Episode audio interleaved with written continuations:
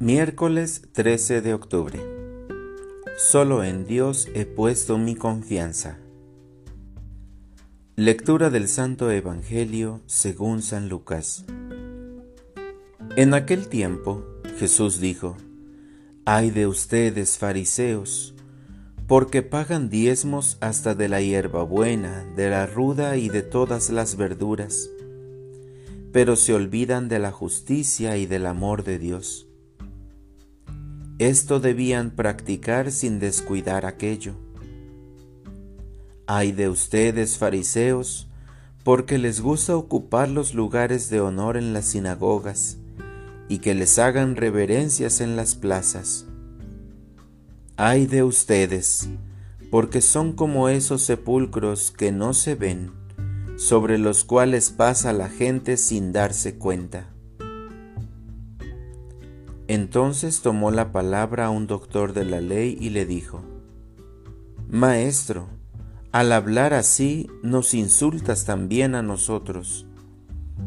Entonces Jesús le respondió, Hay de ustedes también, doctores de la ley, porque abruman a la gente con cargas insoportables, pero ustedes no las tocan ni con la punta del dedo.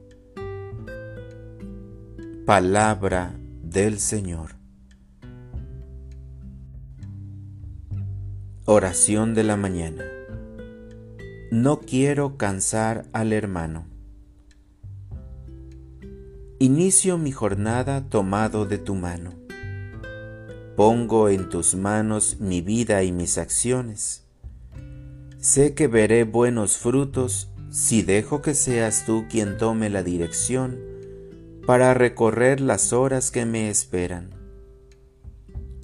Ante tu presencia reconozco que como parte de mis debilidades está el gusto por los halagos y mi afán por conseguir el reconocimiento de cada acción que realizo, sin importar si es para el bien común o solo para mi beneficio.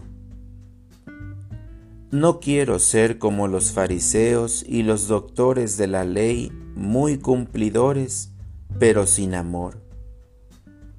Es uno de los obstáculos que debo vencer para poder llamarme hijo tuyo.